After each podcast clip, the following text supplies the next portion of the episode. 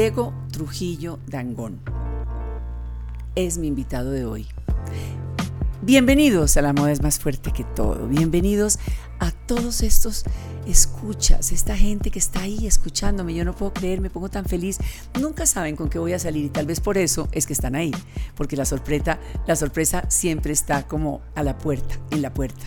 Se acabó el mes de octubre, mucha lluvia, mucho frío. Llega Halloween este fin de semana. ¿Cómo no iba a tener yo a un hombre de mil caras? ¿Cómo no iba a tener yo a un hombre de mil personalidades, de mil facetas, al camaleónico de los camaleones? A Diego. Diego, el de los reyes.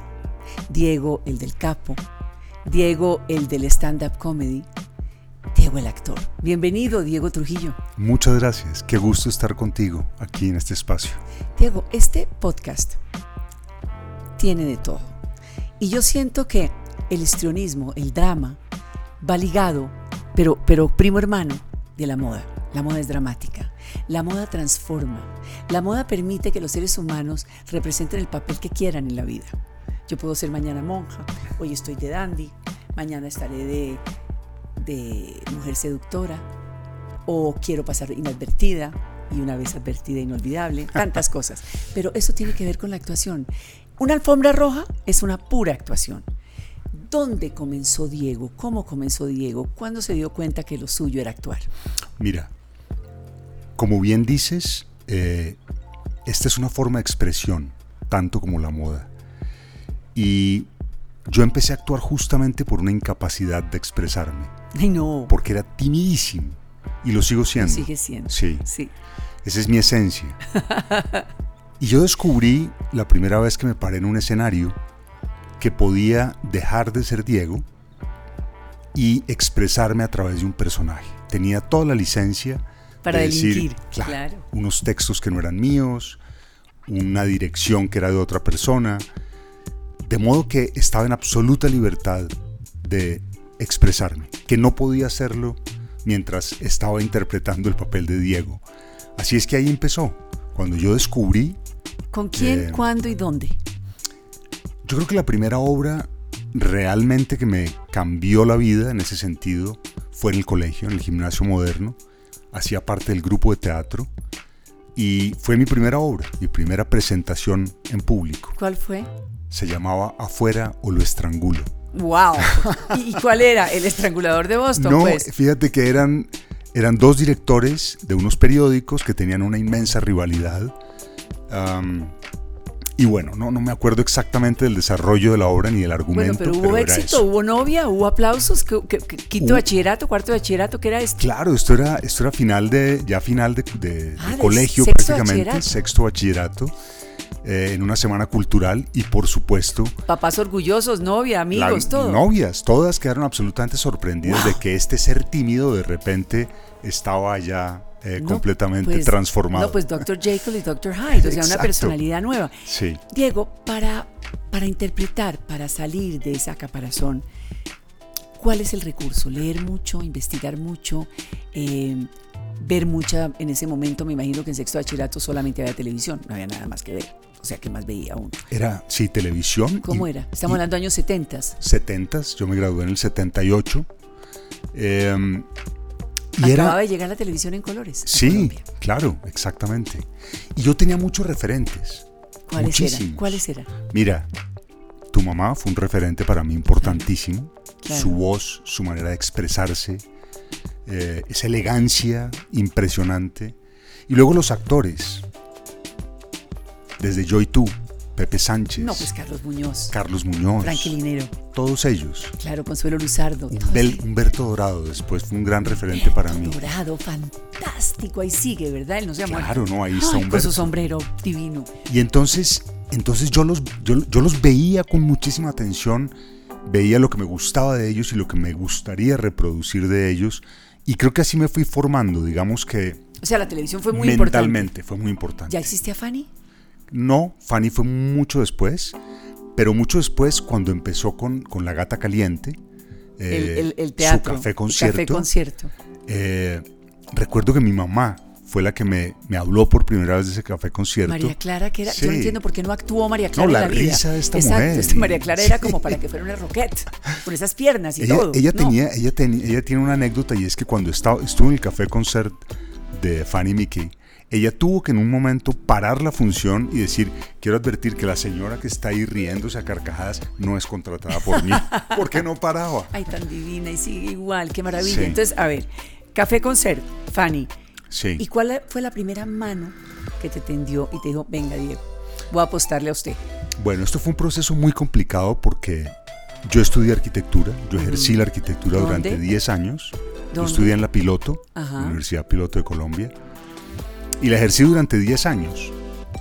Durante ese tiempo hacía teatro aficionado con, con la familia de mi esposa, con la que me casé en aquella época, Carolina Géneco. Los Génecos estaban muy relacionados con el Cuñado teatro. géneco y, y cuña- cuñado géneco, cuñado actor y, pa- y suegro actor. Claro. Era mi dentista, Y pero era además, actor. y además el, el, ah, el abuelo de ellos eh, tenía una compañía de teatro muy importante y escribió una obra que estrenó en el Teatro Colón con una compañía extranjera. En fin, era una gente... O sea, de, una gente de teatro, pero qué suerte Sí. casarse con mujer, familia Sí. que entiende el tema.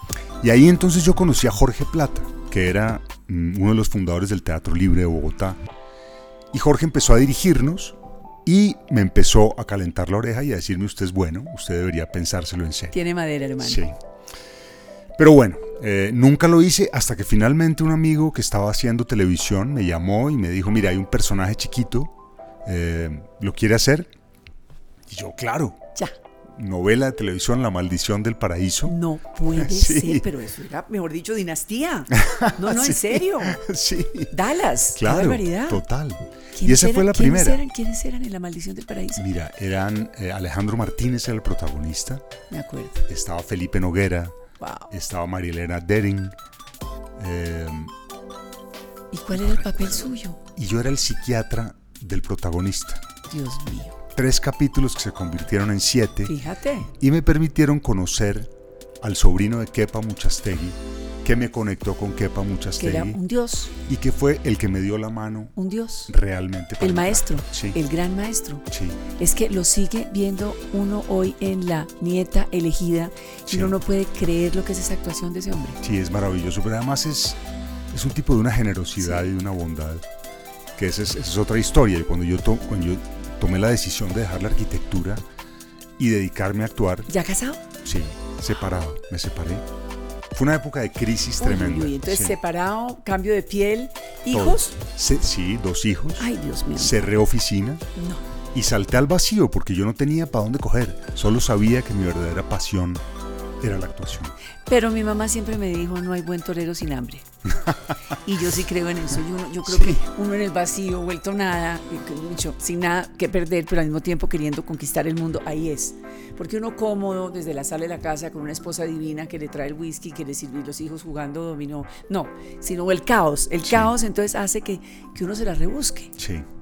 ¿Y qué fue lo que salió ahí en ese momento? Entonces, mira, esta es una de la, la- la- la casualidad más importante, digamos que, de, mi carrera como actor. Fui a entregar la última obra que tenía como arquitecto al Centro Internacional de Bogotá y al entrar yo hacía las heladerías de Venice, que era una marca que ya desapareció en Colombia. Venice, cla- Sí, me acuerdo ¿te acuerdas perfecto. de la vaquita La vaquita, perfecto. Eh, entregaba el último local de ese contrato y al entrar me encontré con una producción de televisión y el director era Kepa. Entonces me lo encontré y ya nos habíamos hecho amigos por, por- por, digamos que teníamos nexos porque él también había estudiado arquitectura.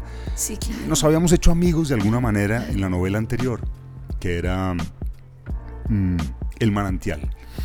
Y bueno, le conté rápidamente a Kepa, le dije, mire, maestro, no pude más con la arquitectura, Quiero actuar. quiero actuar. Y me dijo, cuente conmigo, la próxima novela, ustedes, una, usted, ustedes va a actuar está ahí, en el va elenco. a estar ahí. Y se fue encima del productor, que era Julio Sánchez. Julio Sánchez, esto lo producía GES, Julio E. Julio E. y Julio. Julio E, Julio E, prólogo Gl- Gloria en Colores, Sí, ¿no? Por eso claro. quiero tanto. Julio E. ¡Ah! Ges, claro. Sí. Ellos producían todas las novelas del mundo. Bueno, y fíjate, eh, fue una novela que hablaba de moda, se llamaba Mascarada. Ay, no puede Sí. ser. Y ahí entré a, a hacer televisión por fin, de la mano de Kepa. Qué locura, Diego. Sí. Ahora, sí somos un país respetable a nivel de, de, actuación, ¿verdad? Y yo pensaría que cada vez más. No ha sido fácil, o sea, es que yo me acuerdo desde cómo se llaman las primeras esas películas que se hicieron, donde este hombre Sí. maravilloso que se acaba de morir. El Ay, taxista millonario. Bueno, bueno, padre por Con el accidente. gordo, sí. Padre por accidente. Sí, ¿Qué sí, tal? sí. Es decir, el gordo Benjumea era un as. Ese también estuvo en Yo y tú, ¿o no? Yo no me acuerdo, no me acuerdo del gordo en Joy 2, pero no me extrañaría. No, a mí tampoco. Sí, Una maravilla el sí, gordo. sí, sí. Entonces yo, yo pienso que esos personajes, pero si uno tiene que cerrar los ojos, Diego, y piensa en actuación, cinco nombres de todos esos grandes titanes que la han luchado y que la han logrado y que, que muchos de ellos han hecho películas que, que se han visto, que se han exportado, que han, que han tenido renombre, ¿En Colombia? Sí. Mira, que han sacado la cara, digamos, por nosotros. mm, te diría que sin duda alguna Enrique Carriazo, Sí. Andrés Parra, Uy, wow. sí. ¿Qué tal Andrés Parra? es Que que es- ves, esos son es- palabras es un mayores. gran actor. Un gran actor. Cristian Tapan es Cristian Tapa. un gran actor. ¿Cómo se llama el del sombrero? El, el de esta película que se acaba de morir. Ay, como parecido a Luis Fernando Montoya, que también es un gran Mm. actor, pero no es Luis Fernando Montoya, mucho mayor. Bueno, ahorita nos acordaremos de él. Bueno, está Marcela Cóndores no entierran todos los días. Ah, claro, Frank Ramírez. Frank Ramírez, es que Sí. Frank Ramírez era Sí, un fenómeno. Maravilloso. Un fenómeno. Sí, sí, sí. Bueno, entonces volvamos. Frank Ramírez. Ahí, ahí puedo no parar. Bueno, qué maravilla, Pero estamos- sí, hay unas mujeres maravillosas. Marcela Benjumea, María Eugenia eh, Dávila. María Eugenia Dávila, ¿Qué tal, María Tere- ¿Qué tal Teresa Gutiérrez? Teresa Gutiérrez, eh, decir, Consuelo no, Luzardo, por eso. eh, Carmenza Gómez. eh, bueno, tenemos, tenemos Gloria una Gómez. cantidad de gente. Gloria Gómez. Es decir, entonces de verdad. Pero ahí ha habido mucha cosa rara. Como por ejemplo un gallito Ramírez. ¿Cómo, cómo, ¿Qué pasa en el mundo de la actuación cuando, cuando entra un gallito Ramírez?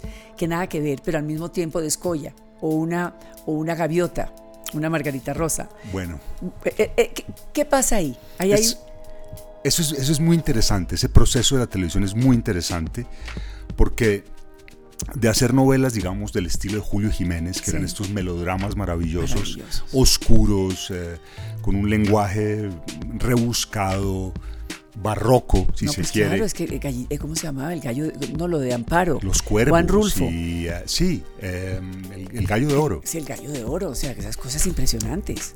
Pero de repente la televisión comienza, digamos que a descentralizarse de alguna manera, cuando vamos a los exteriores eh, y empezamos a hacer cosas como azúcar, Escalona. como café, como escalona. Entonces empezamos a mostrar el país y empezamos a, a mostrar esa diversidad inmensa que somos, otras regiones, otras culturas, y, Y hay que meter el celebrity. y ahí se transforma. Y hay que meter un celebrity. Claro, Como entonces- pasa en la moda. Y aparecen entonces Claro. eh, eh, Carlos Vives, aparece entonces Margarita Rosa, Claro. eh, estos personajes que se vuelven además con una fuerza inmensa a través de las novelas y hacen sus carreras después, Que no tienen nada que ver. que no tienen nada que ver. Y no hemos nombrado a la máxima, que debe ser muy amiga.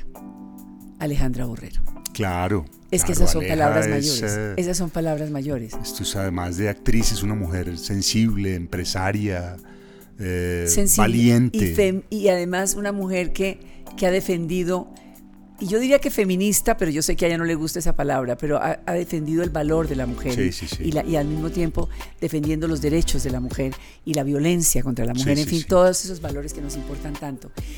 ¿Qué pasa cuando le ofrecen a uno una narconovela como El Capo? Mm. ¿Qué opera para un actor? Sí, bueno, eh, creo que la consideración ética que debería Es ser decir, importante no. no, opera, porque en Colombia desafortunadamente tienes que trabajar hasta que te mueres. Claro. No tienes, no puedes darte el lujo que se da un actor norteamericano que Sí, hace una Robert película dice y no. Claro. ya. Sí, sí. Entonces, ¿Por qué? Porque pagan demasiado bien. claro. Bueno. Aquí no, las condiciones son muy difíciles. Entonces uno no puede entrar en esas consideraciones. Sin embargo, si me preguntas en este momento, te diría que son obras que le da, que hacen apología del, del delito, presentan a este Como personaje como un héroe, eh, churro, deseable, No, pues, mujeres. carismático. Mu- música, cámara, acción, todo. Tremendo, sexo, terrible. todo. Sí. Eso, digamos que en contraposición a eso está, por ejemplo, eh, la serie de Escobar, El Patrón del Mal, que es una gran serie. No, es una obra maestra. Importantísima. Sí, sí, es una obra maestra. Que habla de una verdad y cuenta una, una verdad con la intención de que no se repita la claro, historia. Claro, claro, descarnada. ¿Cuál es el papel que de, no importa la situación económica, pospandemia, lo que sea, que definitivamente Diego Trujillo no haría? Mira, no tengo un papel específico. Lo que un yo personaje. No, lo que no haría es un personaje en el que no me sienta cómodo. Te, te, pongo un ejemplo extremo. Si me llaman y me dicen, es que lo escogimos para que haga de Tarzán. No. No. La no. peluca no me va. No, no me va. ni el músculo, ni el bíceps, na, nada. No, no, no, yo, yo, no, no. Entonces. Las panelas, no. Hay una cosa de. De, de, de estética. De estética y de criterio propio sobre mí mismo. Una ah, pero capacidad prima la estética. Ah, pero prima la estética. También, también. Eh, pero sobre todo conozco mis limitaciones. conozco, sí, conozco mis límites, sí, está bien. Sí, sí, entonces creo que ese es el personaje que no haría, en el que no me sienta realmente cómodo. Y, me, y lo digo porque me ha pasado. Eh, he terminado, terminado haciendo historias que no me gustan de entrada, pero que acepto porque es cine, digamos, eh, y después me arrepiento.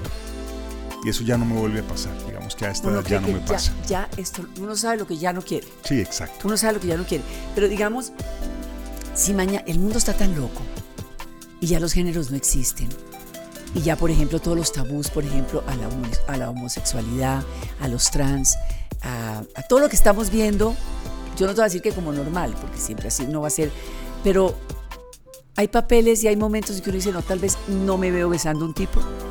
Depende. No tengo ningún problema con eso siempre y cuando valga la pena. ¿Besar al tipo? Claro. ¿O el tipo o qué? No, la, la historia, la película, la serie. Si tiene suficiente poder la serie o la película, si a mí me llama... Un cubano y hacer fresa como fresa para chocolate, sí, por ejemplo, lo haría. Lo hago, lo hago. Es, es una Con cosa la historia que de Arenas en tengo, Cuba, escritor, claro, lo harías. tengo la garantía de que es una gran historia, de que está bien actuada, de que hay un elenco increíble, de que hay un director increíble y una producción eh, increíble. No, no tengo el, más mínimo problema con hacerlo. Ahora, si es gratuito, incluso un No. desnudo, no lo hago. No. No, Un Tino Asprilla para, para no Soho, hay no. posibilidad. Qué maravilla. Aspiraciones, Diego, en estos momentos, finales del 21. ¿Qué, qué, qué sería fantástico que sucediera en el 22?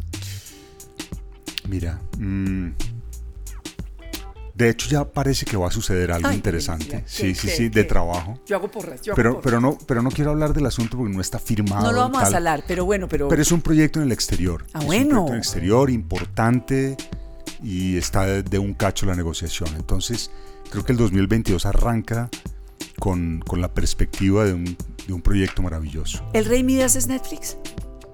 En este momento sí, sin y, duda. Y, llegar a Netflix y estar en Netflix es, lo- es la hoja de vida que uno tiene que tener como actor. Y los que están alrededor, que son Amazon, Sí, claro. que es Disney, que es Apple TV, eh, Eh, y las que siguen Do- surgiendo. Dynamo, todo eso. todo eso, todo eso. Entonces, eh, es importantísimo estar ahí porque Colombia no está produciendo al ritmo que debería. Eh, la pandemia nos afectó No, muchísimo. Colombia se empobreció No, 10 no, años, no, nos echamos para atrás 10 Es años terrible, todo. terrible la situación. Entonces sí hay que tratar de estar ahí, en esas plataformas. En esas plataformas que Mm. son masivas y que son lo que toca. Sí. Dentro de tres días es Halloween.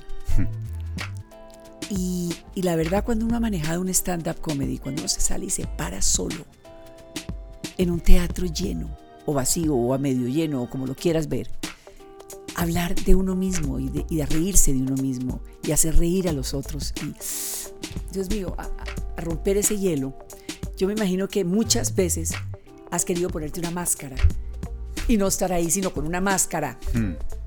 ¿Cuál sería esa máscara? ¿De qué sería? ¿De qué se va a disfrazar Diego Trujillo en este Halloween si lo invitan a una fiesta Dios. pasado mañana? Esa es una pregunta dificilísima porque odio disfrazarme. Bueno, pero tú tendría que... Yo, ahora O no sea, como piden la, piden la prueba de COVID y piden una máscara. No, si no, no se puede entrar a esa fiesta fantástica con la mujer más divina que está en el fondo del salón esperando. Pues mira, la verdad es que me gusta, no me gustan las máscaras, pero sí me gustan los antifaces. Ah. Me pondría un gran antifaz.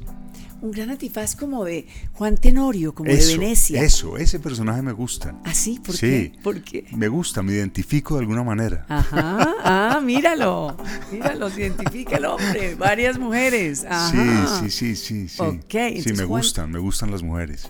Te gustan las mujeres. Sí. Pero eso está bien, Claro que está bien. eso está maravilloso. Sí, sí, sí, sí. Ideales de mujer. No, no tengo ideales, pero me gustan las mujeres eh, cómplices, las mujeres con carácter, las mujeres que tienen universos propios, que, que me confrontan, que, que son divertidas, que les gusta comer y cocinar, eh, tomar vino, eh, que les gusta la buena vida. eh, eso, eso me Yo gusta. creo que eso resume en una sola cosa, y es lo que siempre siento cuando estamos juntos, y es que reírse es tan importante. Sí, Aunque estén pasando, no importa, pero tener la capacidad de reírse de uno mismo y de la vida y gozar, ser gocetas, Diego, sí. ser gocetas. ¿Qué le hace falta en estos momentos? Nada. Mira, a mí, a mí me preguntaron, me preguntaron hace, hace poco, y por supuesto que esta respuesta creo que ha ido cambiando a lo largo del tiempo, o habría cambiado si me lo hubieran hecho exactamente igual hace tiempo, pero me preguntaron que para mí qué era el éxito. Y en este momento tengo la certeza de que para mí el éxito es tener una casa a donde llegar. Un techo, Sí, no necesito nada más y lo tengo. calorcito. Sí. Em, porque lo demás va y viene, y lo vimos con la pandemia, el trabajo va y viene, el dinero va y viene, la salud es fundamental, estar saludable y estar bien y tener una casa y tener... Eso, eso, es, eso es lo que necesito y lo que quiero. que amo, que es uno de esos personajes míos favoritos, Sí. Álvaro Mutis, caminando con él, con la suerte de caminar con él por las calles de París. En ese un metro noventa y cinco que, que medía. Diga, Muto, yo le decía Muto, se queda en mi cama, en mi casa en el 85. Muto, ¿qué le hace falta? Y me dijo, Pilarica, salud y tiempo. Maravilloso. Tiempo, claro. Tiempo. Sí, tiempo. O sea, poder tener, para Diego Trujillo, tener tiempo para hacer cinco grandes series en cualquiera de esas plataformas, pero que no sea una ni dos, sino cinco. Tener tiempo. sí. Sí, eso es exactamente... eh, celebro eso porque, porque también lo pienso. Eh, cada vez que me ofrecen una- un nuevo proyecto, un nuevo trabajo, pongo en la balanza exactamente eso. ¿Cuánto tiempo requiere y, y si vale la pena si invertírselo? claro. Si no, no me importa la plata. No, es No. que es el tiempo. Sí. Entonces, ¿por qué soy la más cumplida de los seres humanos que Jairo tú- me dice a mi Pilar? Eres impresionante, porque no permito que nadie pierda el tiempo esperándome, porque es un irrespeto. Fantástico. Y yo en eso me lo enseñó mi papá. Pero Diego Trujillo no se puede ir de aquí hoy sin que yo, en la moda es más fuerte que todo, le pregunte cuál ha sido el gran papel hasta ahora. Pues para mí es difícil, soy cero fanático, no tengo, no tengo preferidos, no tengo, pero si tengo que contestarte uno solo, te diría que el personaje de Metástasis. Ay, no, Eh. pero es que fue mejor que Breaking Bad gringo. Pero se lo dijo mi esposo cuando lo vio, es verdad. Sí. Fue es que superar la serie gringa, de verdad, Diego, es que Ah, fue impresionante. eh, Eso tiene una cantidad de contradictores que son los fanáticos de Breaking Bad. no, perdón. Pero ¿Qué tal este muchacho?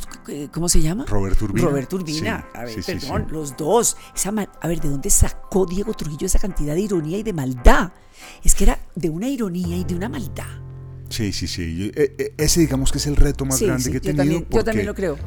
porque se salía de la comedia, digamos, de, No. un, de un terreno que para mí es cómodo, y me ponía a prueba con, con- con un ser humano de carne y hueso, con, con todas sus complejidades y con... ¿Qué tal la esposa, la Sí, casa, no, la caleta, sí. la buceta esa? Era un bus, era Sí, una una buceta. buceta, ¿qué es lo que sí, era? sí, No. sí. Dios me ampare, me- el laboratorio. Sí, sí, sí, sí. Ay, Diego, claro. Entonces ese para mí es un gran recuerdo y un personaje importantísimo. Pero no lo voy a dejar ir sin que me diga qué hay de ese personaje en el verdadero Diego. De ese personaje hay una cosa, hay una cosa muy interesante y es que la gente tiende a catalogarlo de malo. Ay, Pero- malísimo. no es malo, es un ser humano que puesto a prueba saca lo malo que tenemos todos.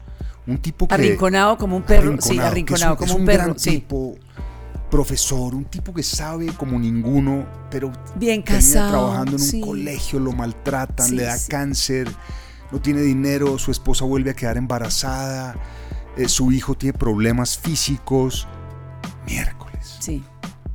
Y entonces tú dices, ¿qué haría yo en su lugar? Bueno, por eso me gusta y me identifico en su nivel de humanidad, en ese nivel de humanidad en donde, pues sí, eres, tratas de ser buena persona y lo haces permanentemente, pero de repente se te sale. No, sí, se salió de madre. Sí. Se salió de madre, pero lo que es impresionante del papel interpretado por mi querido amigo frente a mí hoy aquí es que nunca se lo creyó. Él nunca se dio cuenta del poder que tenía. Él siempre se sentía miserable. Y yo siento que fue miserable desde el comienzo hasta el final. Sí, de acuerdo. Miserable. De acuerdo. De acuerdo, pasaba por unos momentos de exaltación. de, euforia, pero, pero, pero, pero, eran de mentira. Ficticios, sí, sí, sí, totalmente. Qué delicia tener a Diego Trujillo aquí en la moda, es más fuerte que todo, pero lógicamente me matarían, sobre todo mis influencers, sin que le pregunte a Diego ¿Qué le gusta de la moda? ¿Hay moda en su vida caótica, ordenada? ¿Qué tan ordenado es? ¿Tiene un closet grande, chiquito? ¿Se viste con lo mismo? ¿Cómo es? Me encanta la moda, me encanta la moda, me encanta. Qué felicidad, qué me encanta, pero no soy el más... Fanático no, yo sé. No, no soy el más fanático, me visto muy básicamente porque ando en moto, entonces ando en jean, chaquetas eh, para la moto, pero me gustan. si, veo una chaqueta italiana. Es la chaqueta como la que estoy viendo, italiana, ah, divina, wow. La chaqueta, perdón, si lo vieran. Bueno, lo van a ver porque Jairo siempre toma las boticas. La chaqueta, la bota. Entonces, es vanidoso. sí, por supuesto. No lo puedo. Para, totalmente vanidoso. Soy. Mi signo es Leo y. Ah, no, no, no. Total. Sol brilla. hay que brillar, hay que brillar. Gloria era Leo. Ah, Gloria, Gloria, era Leo, Leo. Ah, Gloria era como el general Bolívar. Wow, Leo, Leo, yo soy Leo Escorpión.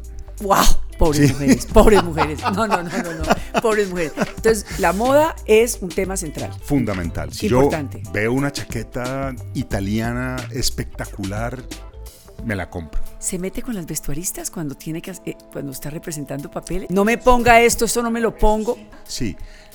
Usted pretende que yo me ponga esta corbata. Esta corbata no existe la posibilidad. Opino ah, y si no me gusta no me lo pongo. Y discuto y digo, deme otra opción. Bueno, eso se llama divo y me encanta. ¿Por qué sí, no? Sí, pero ¿por qué no? ¿Por qué no? Finalmente, finalmente, como decías al comienzo, eh, la moda también es una forma de expresión y si no estás expresándote cómodamente y contento... Te están capando, te están quitando la capacidad de expresarte y además no hay una segunda oportunidad ever para una primera impresión. Entonces yo prendo la novela, me encanta Diego Trujillo, la sigo viendo, lo veo Pachuco y digo, no quiero ver esto claro, por más de que el personaje que estás interpretando sea, digamos, un tipo que no se sabe vestir, pues que se vea que no se sabe vestir. Claro, claro, como en Los Reyes. Exactamente. Perfecto. Claro. Perfecto. Gracias. No, a ti. Espero que les haya gustado, estoy segura que sí. Qué delicia, Diego Trujillo. Y lo vamos a tener para rato y ojalá lo de lo que sea, donde sea, se dé. Tengo varita mágica. Gracias. ya te contaré. Gracias por, por esta invitación tan deliciosa. A ti.